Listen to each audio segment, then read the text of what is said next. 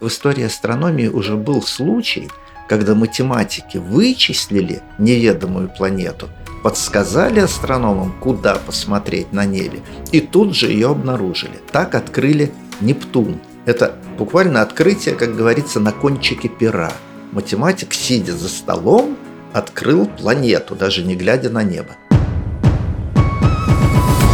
Привет, меня зовут Дарья Костючкова, и это подкаст лайфхакера «Пульверизатор науки». Здесь мы вместе с учеными разрушаем мифы, связанные с наукой, и подтверждаем факты, в которые сложно поверить. О том, как исследователи изучают Солнце, ждет ли Землю венерианская судьба, что таится в кромешной тьме окраин нашей звездной системы. Обо всем этом и многом другом расскажет Владимир Сурдин, кандидат физико-математических наук, доцент физического факультета МГУ, астроном и популяризатор популяризатор науки. Он ведет свой YouTube-канал и неземной подкаст. Уважаемые пассажиры, пристегните ремни и включите воображение. Космолет пульверизатора науки уже включил двигатели и готов к взлету. Звезда по имени Солнце – самый важный объект на нашем небосводе. По спектральной классификации это светило – желтый карлик. С Земли мы тоже видим его в основном желтым, на восходе и на закате – оранжевым и красным. Все это потому, что атмосфера преломляет свет. А вот космонавты, вроде бы, видят Солнце белым. Солнце на самом деле белое, или это миф? Никто не знает, какого оно цвета, потому что восприятие цвета любым органом, живым органом, нашим глазом или фотоаппаратом с автоматической настройкой цвета, баланс белого, он зависит от яркости, от того, что рядом с вами. Ну, наверняка каждый знает, а, фотографируя камерой а, смартфона – вы каждый раз получаете разные оттенки того же самого, если рядом находится ярко-красный, ярко-голубой, и фотоаппарат сразу выравнивает баланс, приближая его к какому-то идеалу, чтобы в среднем все было белое. То же самое с нашим глазом. Что рядом, что затмевает солнцем, например, наша атмосфера, облака и так далее. И я бы не сказал, что прям вот все обыватели говорят, о, солнце желтое или а, солнце белое. Да нет, конечно, оно разное. На восходе и на закате какое солнце? Красное, оранжевое, красное. И оно зависит от того, есть ли дым, или какие-то выбросы заводские в атмосфере, есть ли тонкая облачность и так далее. Мы условно говорим «желтый карлик», потому что есть голубые звезды, есть красные звезды, а Солнце так где-то между ними а, по температуре поверхности. Ну вот оно вроде бы желтое. Если космонавт на него смотрит, ему не мешают ни земная атмосфера, ни облака, но ему, например, мешает шлем скафандра, на котором светофильтр есть, или окна космической станции, иллюминаторы, которые тоже иногда покрывают пленочкой – ну, вот как автомобили светоотражающие, чтобы не сильно травмировать зрение космонавтов. Так что никто не знает. Для астронома условное название «желтый карлик», ну, потому что есть красные, там, голубые и так далее. Обывателю я бы посоветовал вообще не смотреть на солнце, не защищая глаза чем-то надежным. Даже пляжные очки недостаточно хорошо закрывают яркий солнечный свет. А уж не дай бог какой-нибудь оптический прибор посмотреть на солнце, в бинокль или в телескоп. Мои студенты а, говорят так. На солнце в телескоп можно посмотреть дважды в жизни. Один раз правым глазом, второй раз левым. После этого вы уже ничего в жизни не увидите. Действительно, это крайне яркий свет – и благодаря каким-то совершенно неведомым физиологическим механизмам мы все-таки не слепнем, а бросая взгляд на солнце. Ну, на какое-то мгновение. Глаза поднимем к небу, сразу опускаем их, и при этом глаза не сгорают, перестают работать. А ведь представьте, ночью мы видим звезды, а они в миллиарды, миллиардов раз менее яркие, чем наше Солнце. И вот нет такого прибора на свете, который бы одновременно и звезды мог увидеть, и от Солнца не ослепнуть. Наши глаза – гениальный совершенно прибор, созданный природой, тем не менее его надо беречь. Не смотрите на Солнце и не выясняйте, какого оно цвета. Какого цвета ни было бы наше Солнце, материя, из которой оно состоит, раньше принадлежала другим светилам. У каждой звезды есть жизненный цикл. Она рождается, светит, а потом умирает. Самое громадное светило взрываются сверхновыми. Их вещество разлетается по космосу, и из него потом формируются новые звезды. И вот так по кругу. Считается, что наше Солнце – звезда третьего поколения. Но так ли это на самом деле? Скорее миф, чем правда. Или частичная правда. Никогда не бывает полностью мифов, полностью правды, а какая-то смесь всегда, да? Дело вот в чем. Поколение людей довольно просто считать. В среднем возраст, когда люди рождают своих детей, ну, от 20 до 30 лет, да? Поэтому там в течение столетия 4-5 поколений людей сменяется. Тут все просто. У звезд гораздо сложнее. В зависимости от массы звезды они живут от нескольких миллионов до тысяч миллиардов лет. Поэтому сказать, сколько поколений звезд прошло до того момента, как родилось Солнце, мы не можем. Надо уточнить, а каких звезд? Ну, давайте уточним. А таких же, как Солнце. Ну, тогда все очень просто – Нашей Вселенной примерно 14 миллиардов лет, а Солнцу около 5. Делим 14 на 5, получаем приблизительно 3. Можем сказать, что вот Солнце – это звезда третьего поколения, таких же, как Солнце звезд.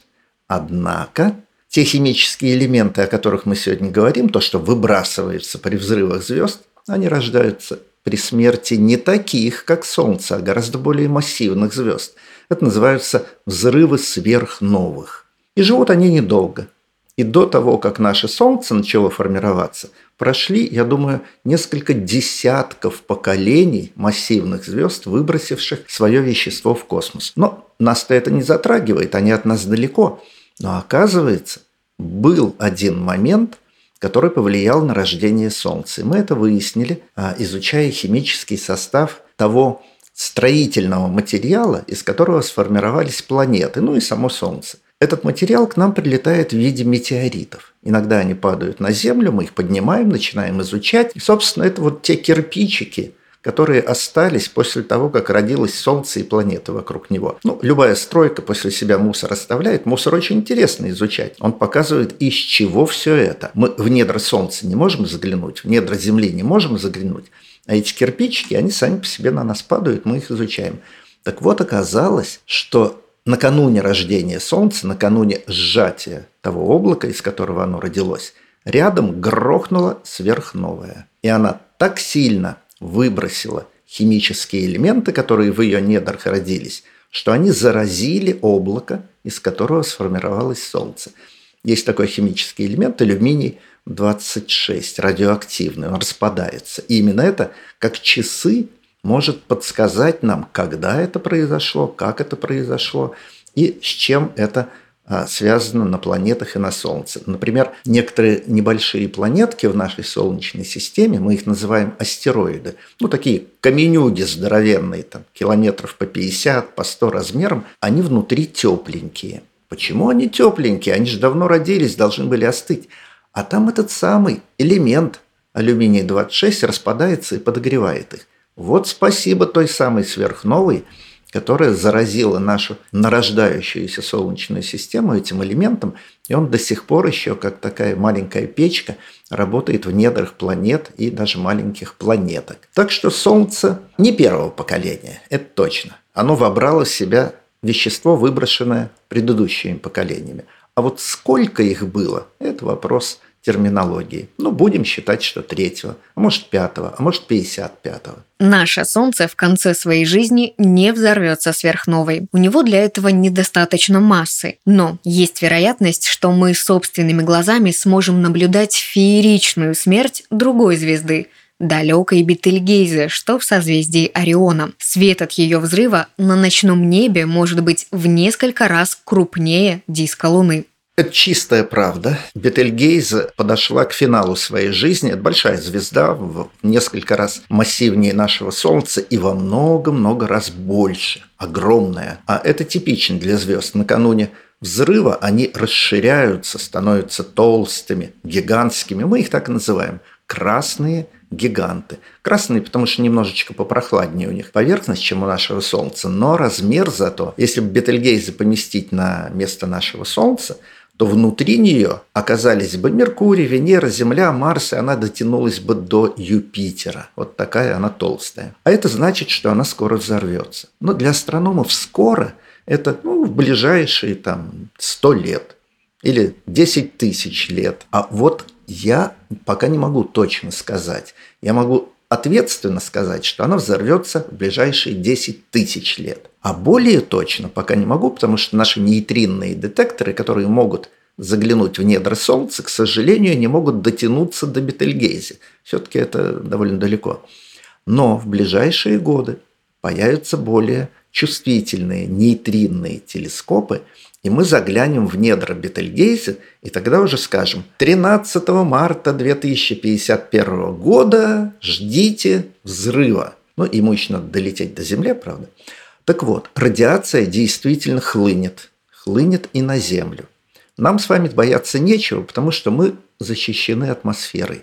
Атмосфера Земли очень надежная защита от радиации. У нас тут внизу, на, на дне, так сказать, воздушного океана, все спокойно. Кому будет плохо? Космонавтам, которые в этот момент в космосе, спутникам, которые в этот момент летают и работают. А, значит, задача астрономов – прогнозировать этот взрыв как можно точнее. Я думаю, что буквально в ближайшие годы мы этот прогноз сделаем ну, таким же надежным, как прогноз погоды. Не на 100%, но на 95% наверняка. Между нами и Бетельгейзе более 640 световых лет, и ученые все равно находят способы до нее дотянуться и изучить. Хотя стоп, подождите, я правильно услышала? Наши нейтринные детекторы, которые могут заглянуть в недра Солнца. Вот это поворот. С этого места поподробнее. Дело в том, что нам всегда хотелось заглянуть в недра Солнца, посмотреть, а что же там, какая печка работает, какие процессы происходят, которые уже миллиарды лет греют эту здоровенную звезду и не дают ей остыть. Мы, конечно, подозревали, теоретики физики, они, в общем, расчеты делали и говорили нам, астрофизикам, там происходят термоядерные реакции. Легкий элемент водород превращается в более сложный элемент гелий, и это ведет к выделению огромной энергии. Но это мы знаем, водородные бомбы взрываются иногда. На Земле или под землей были такие испытания. Однако проверить-то это хотелось, и вот, наконец-то, нашлась такая возможность. Оказывается, превращение водорода в гелий вызывает рождение маленьких всепроникающих частиц – нейтрино. Это удивительные частицы, для них нет преграды. С одной стороны, это хорошо. Родившись в центре Солнца – они без всяких проблем пролетают через его гигантское тело и вылетают наружу. Просто несколько секунд и вырвалось в свободный полет. Проходит еще 8 минут, и они долетают до Земли. Ну, со скоростью света почти. Это хорошо. Но они же все проникающие. Попробуй их остановить и изучить, если они через все проходят, как через пустое место. Понадобилось создать гигантские приборы. Это самые крупные приборы на Земле – ну, например, один такой нейтринный детектор работает на южном полюсе нашей планеты, в Антарктиде. И как он выглядит? Это кубический километр льда. Вот представьте себе, туда-сюда и в третьем направлении километр. И все это лед, который работает как прибор. Туда нейтрино попадают, они там иногда, очень редко, вызывают вспышку света, а мы пробурили дырки – опустили под лед такие специальные детекторы, которые вспышки света регистрируют. Ну и таким образом узнаем, что пролетел нейтрин. Нейтрин очень много. Вот представьте, кончик вашего носа размером в один квадратный сантиметр. Так вот, каждую секунду через кончик вашего носа пролетает 10 миллиардов нейтрино, ну и через любой другой кусочек вашего тела. Вы их чувствуете? Нет. И поэтому прибор их почти не чувствует, но все-таки кубический километр льда иногда их фиксирует. У нас нет такого количества льда, зато у нас есть большое озеро Байкал. А это тоже вода. Там в Антарктиде замерзшая, а у нас жидкая. И российские физики сделали такой же нейтринный детектор, погрузив в воды Байкала свои приборы, фиксирующие вспышки света. И теперь Байкал у нас работает как приемник нейтрин, летящих прямо из центра. Вот 8 минут назад они родились в центре Солнца и уже тут у нас. Таким образом мы заглядываем в недр звезд, ну, по крайней мере, Солнца. Оно все-таки ближайшее, проще всего. И изучаем, что там происходит. Ближайшая к Солнцу планета – Меркурий. Это самая маленькая планета Солнечной системы с самым коротким сроком обращения вокруг светила. Год на Меркурии длится без малого 88 земных суток. За такую быстроту планета названа в честь древнеримского бога торговли Меркурия. Он считается быстрейшим из богов благодаря своим крылатым сандалиям. Этот интересный факт знают немногие, но зато все, я уверена, слышали про то, что Меркурий время от времени бывает ретроградным. На это явление мышления принято списывать любые беды в жизни. Но вот правда ли, что с астрономической точки зрения Меркурий бывает ретроградным? Или же это миф, растиражированный астрологами? Правда в том, что Меркурий для нас, земных наблюдателей, иногда действительно начинает по небу двигаться в другую сторону. Именно это называют астрологи ретроградным – ну, астрономы немножко другую терминологию используют. Мы говорим попятное или обратное движение. Оно действительно наблюдается. Давайте объясню, в чем тут дело. И уж точно все наши беды списывать на Меркурий – это совершенно несерьезно. Вокруг нас есть причин для неприятностей гораздо больше, чем движение Меркурия по небу. А дело вот в чем. Вспомните, когда вы ехали в автомобиле и смотрели в окно, вы замечали, что столбы бегут назад – а иногда даже какие-то грузовики, которые обгонял ваш автомобиль, тоже движутся назад, мелькают спереди туда, в сторону багажника вашего автомобиля. В чем дело? Потому что вы ехали быстрее. То же самое с любой планетой. Не только Меркурий, любая планета в Солнечной системе, которую мы наблюдаем с Земли, время от времени останавливается на фоне звезд и начинает двигаться назад. Дело в том, что Земля опережает ее в своем движении. Ну вот, ничего в этом хитрого нет. Увидеть Меркурий в ночной тьме невозможно. Все потому, что по небосводу он всегда хвостиком ходит за Солнцем. То есть эту планету, если повезет, конечно, можно разглядеть прямо перед закатом или за несколько минут до восхода. И то это сделать непросто. Вполне возможно, что такая таинственность и порождает различные теории и домыслы. Интересно, что наша с Меркурием соседка, Венера, а также далекий Уран ретроградный постоянно. Но тут уже мы говорим не о движении вокруг Солнца, а о вращении планет вокруг своей оси. Ну, то, что у Земли вот суточное вращение 24 часа, и у большинства планет вращение в ту же сторону, что у Земли происходит, и даже примерно с той же скоростью. А вот Венера и Уран от них отличаются. И тут с Ураном вообще непонятная история. Он вращается лежа на боку. То есть ось его вращения, ну, совсем не такая, как у остальных планет. Что с ним произошло, когда он формировался там 5 миллиардов лет назад почти, теперь уже никто сказать не может. Такая же примерно история с Венерой. Она ведь очень похожа на Землю. Прям планета-близнец, сестра Земли. Размер, масса, расстояние от Солнца почти такие же, как у Земли. А вот вращение вокруг себя абсолютно другое во-первых, очень-очень медленное, в 220 раз медленнее земного. То есть там одни сутки, вот почти две трети нашего года длятся, да еще и в обратном направлении. Это тоже загадка. Мы пока не понимаем, что ее так вот тормознуло когда-то, да еще заставило немножко в обратную сторону начать крутиться. Загадка, обычная научная загадка. Мы над ней работаем. Венеру и правда называют сестрой-близняшкой Земли, но вот жизнь там сложно себе представить. Сейчас поверхность скрыта плотной атмосферой, которая на 96% состоит из углекислого газа, и слоем облаков из серной кислоты. Однако Венера наверняка не всегда была такой ужасной. Ученые предполагают, что когда-то давно на Венере плескались океаны, а небо было голубым. Это не миф, то, что ученые называют гипотеза. То есть это предположение, которое не доказано и которое надо проверять. Дело в том, что правда в том, что Солнце постепенно становится все более мощным источником тепла. И когда-то на Венеру приходило меньше солнечного тепла, чем сегодня. На Землю, кстати, тоже. А вот как это на климате Венеры отражалось, мы сказать точно не можем. Да, сегодня климат там совершенно адский. У поверхности планеты температура 460 градусов выше нуля по Цельсию. Это такая температура, при которой некоторые металлы плавятся. Даже вот олово, свинец, если они там есть, они текут реками или там озерами плещутся, жидкие металлы. Глядя на Венеру, мы не видим ни русла рек, не озерные какие-то э, лакуны такие, дно высохших или испарившихся озер.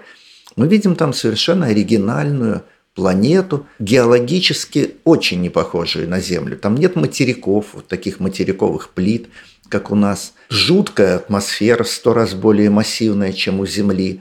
Совершенно непригодная для дыхания человека и большинства живых существ, она из чистого, ну почти чистого углекислого газа состоит. То есть все не так, как на Земле. Было ли так? Это надо проверять. А для этого надо лететь туда, бурить, сверлить, стучать по Венере, как мы стучим иногда по Земле и слушаем, как звуковые волны проходят через недра Земли. Это называется такая эхолокация или сейсморазведка. И мы тогда понимаем, как чего там устроено, какие слои внутри планеты. Пока по Венере а, мы таких данных не имеем. К ней когда-то активно летали советские и американские космические аппараты. Американцы в основном сверху, с орбиты и из атмосферы на парашюте ее изучали. Мы и это слава отечественным инженерам, мы научились сажать на Венеру космические зонды и даже а, заставлять их там работать несколько часов, что, вообще говоря, невероятно сложно в условиях ну, почти доменной печи. Вот почти 500 градусов – это же кошмар. Металлы плавятся, а электроника работала, ну, пока не умирала от этого страшного жара. И а, кое-что мы выяснили, а многое пока не понимаем. Неужели и Землю ждет участь Венеры? Мы сейчас портим атмосферу Земли, сжигаем то топливо, которое миллионами лет накапливалось в недрах Земли, а мы его за десятилетия тут сжигаем и выкидываем в атмосферу тот самый углекислый газ, благодаря которому сегодня на Венере парниковый эффект. Ну вот атмосфера Венеры, она из углекислого газа состоит, поэтому она хорошо удерживает тепло э, у поверхности этой планеты. И мы, к сожалению, сейчас делаем нашу атмосферу похожей на венерианскую. Так что такой вот вариант будущего Земли, он может быть а, венерианским. Мы можем перегреть свою планету. Это факт. Если климат Земли начнет превращаться в венерианский, Человечеству придется срочно искать себе новый дом. Сейчас для колонизации рассматривается Марс, уже даже планируются и готовятся такие миссии. Но вряд ли, по крайней мере в обозримом будущем, люди смогут создать самодостаточную, замкнутую систему на Красной планете. Колонии на Марсе – это, конечно, крайне сложное дело и дико дорогое было бы. То есть пока мы думаем только о полетах туда ученых, инженеров, которые там базы какие-то научные организуют, но мы их будем подкармливать с земли за огромные-огромные деньги. Даже работа на Международной космической станции, это всего-то 400 километров над поверхностью Земли. Летает вот тут рядом с нами эта бочка с несколькими космонавтами. Каждый литр воды, который мы туда доставляем, стоит примерно 20-25 тысяч долларов – Каждый килограмм хлеба 25 тысяч долларов. Вот посчитайте, во что обходится эта колония всего лишь в 400 километрах от Земли. До Марса дальше – Логистика более дорогая. Ни деньги, ни расстояние не стоят преградой перед учеными, которые жаждут исследований и открытий. Так беспилотные аппараты изучали не только внутреннюю часть Солнечной системы, но и внешнюю. Юпитер, Сатурн, Уран и даже Нептун. Это газовые гиганты, то есть у них нет твердой поверхности, из-за чего порой рождается представление, будто Газовые планеты можно пролететь на космолете насквозь. Но, разумеется, это лишь фантазии. Чистой воды миф. Но вот представьте себе, Юпитер в 10 раз больше Земли по размеру, 300 с лишним раз больше по массе. И вот вы летите и врезаетесь туда, в эту самую атмосферу Юпитера. Что с вами будет?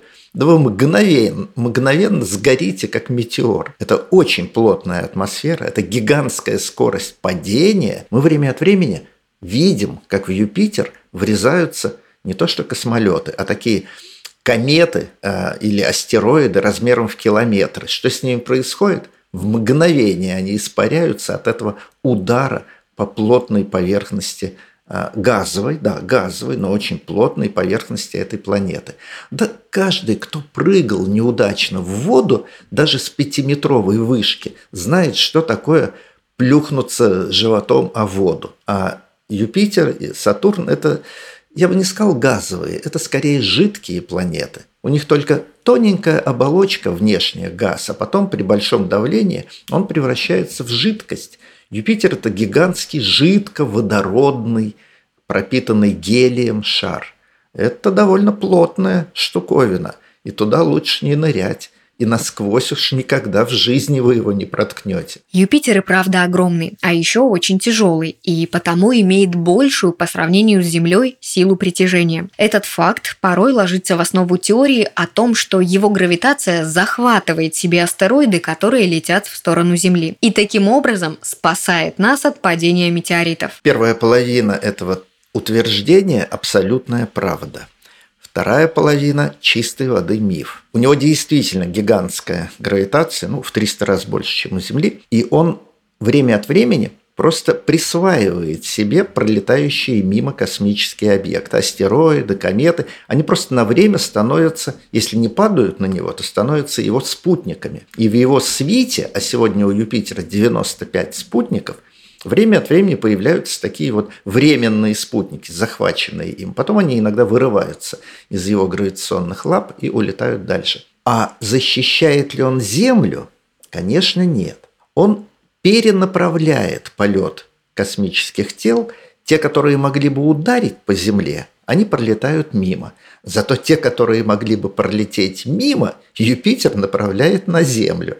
Баланс сходится. Чем дальше планета от Земли, тем сложнее ее изучать. Но до Сатурна, Урана и Нептуна все же долетали беспилотные аппараты. Это и Вояджеры, и Новые Горизонты, и Пионеры. А вот, кстати, Плутон в 2006 году исключен из списка планет классических и приписан в ряд карликовых. То есть он не является девятой планетой Солнечной системы. Тем не менее, свято место пусто не бывает. Некоторые астрофизики уверены, что существует некая девятая планета, просто пока она еще не найдена. Но на ее присутствие в системе указывают косвенные признаки. Это абсолютная правда, тут никакого мифа нет. А началось это все в конце 20 века, когда у астрономов появились хорошие телескопы, позволяющие смотреть на периферию Солнечной системы, вдаль. И мы стали обнаруживать там далекие-далекие астероиды, кометы, далеко за орбитой Нептуна, там, где вот Плутоны, похожие на него, летают. И понаоткрывали довольно много их. И тут в первых рядах первооткрывателей был Майк Браун, американский очень известный астроном. И когда их орбиты вычислили, Майк Браун заметил странность в движении этих небольших тел там вдалеке, в поясе Койпера, как это называют астрономы. Они все почему-то тяготеют в одну сторону. Все их орбиты, вытянутые в виде огурцов, таких эллипсов, сориентированы в одну сторону. Ну, понятно, что случайно Такого быть не должно было. Майк Браун, он хороший астроном, но не очень продвинутый математик. Он нашел коллегу, математика, а, там же в э, Калифорнийском университете, где он работает. Это Костя Батыгин, такой вот выходец из России. Ну, его семья когда переехала, то Костя, конечно, стопроцентный американец, правда, русский язык неплохо знает. Константин Батыгин – продвинутый вычислитель, я бы сказал, такой крутой компьютерный математик. И вот вместе с Брауном – они решили такую задачу. Какая бы неведомая нам планета могла бы летать там, далеко-далеко, на темной окрестности Солнечной системы, и так влиять на движение уже обнаруженных маленьких тел, чтобы их орбиты сгруппировались с одной стороны от Солнца, чтобы они, так сказать, неохотно залетали на другую сторону, туда, где это крупная планета могла бы их отшвырнуть. И у Батыгина получилось найти такой вариант для девятой неведомой планеты, найти такую орбиту, найти такую массу этой планеты, которая бы могла дирижировать всеми мелкими телами на далекой окрестности Солнечной системы. Это, конечно, не близнец Земли. Она раз в пять более массивная должна быть. Она очень далеко от Солнца, в сотни раз дальше от Солнца, чем Земля. И вроде бы так математика нам подсказала, такая планета должна быть. Ведь в истории астрономии уже был случай, когда математики вычислили неведомую планету, подсказали астрономам, куда посмотреть на небе, и тут же ее обнаружили. Так открыли Нептун, когда в середине 19 века следили за движением всех далеких планет, тогда Уран был самой внешней планетой, выяснили, что что-то как-то он неправильно движется, Уран, не соответствует его движению теории э, Ньютона. Ну, значит, кто-то ему мешает. И этого кто-то удалось, этого кого-то удалось вычислить, где он находится, и сказать астрономам, а ну-ка посмотрите вот туда, там должна быть планета. Посмотрели и в ту же ночь обнаружили Нептун. Это буквально открытие, как говорится, на кончике пера. Математик, сидя за столом, открыл планету, даже не глядя на небо. Ну и теперь вдохновение э, второй раз посетило астрономов. Браун и Батыгин сказали так, мы вычислили, где эта планета, давайте мы ее сейчас найдем в телескоп. Но в какой телескоп? Она же далеко от Солнца. В очень большой телескоп. А очень больших телескопов на Земле не так много, и они все нужны астрономам уже в течение последних 10 лет. А Майклу Брауну и Косте Батыгину дают право в самые большие телескопы на свете посмотреть, ну там, в течение недели, полутора недель, в те места, которые они подозревают, где должна быть девятая планета. Пока неудача. Пока не нашли. Но небо-то большое. Небо большое, она может скрываться где угодно. И постепенно эта идея становилась все менее и менее популярной. Ищем, не найдем, ищем, не найдем. И тут, вот как вы рассказали, японские астрофизики сделали расчет похожий на то, что делал Костя Батыгин. И сказали, да нет, вроде все сходится.